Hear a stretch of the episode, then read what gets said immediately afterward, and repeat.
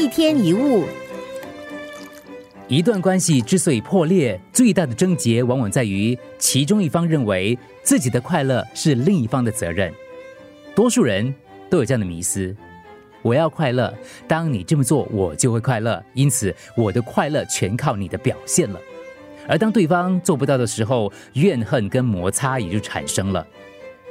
常听到伴侣吵架的时候说：“你没有满足我的需求，没有让我好过，没有给我幸福。”我们会对朋友生气，有的时候也是相同的道理，因为你对他们有所期望，当这份期望得不到满足的时候，就会失望了。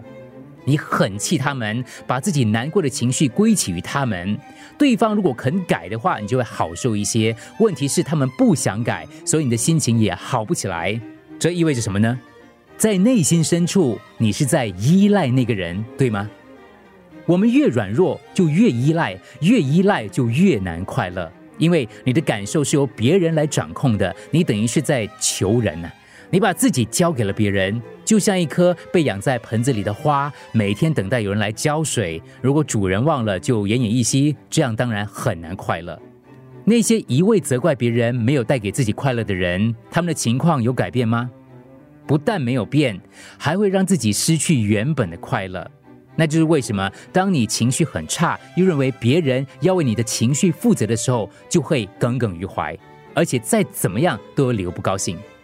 你之所以如此生气，是因为内心深处知道自己本来应该开心却不开心，就怪罪别人。想活得开心，就要对自己负责。快乐是要靠自己成全，不要仰赖某个人，让你的人生好过一点。你才是唯一能够使自己生命好过一些的人。一天一物，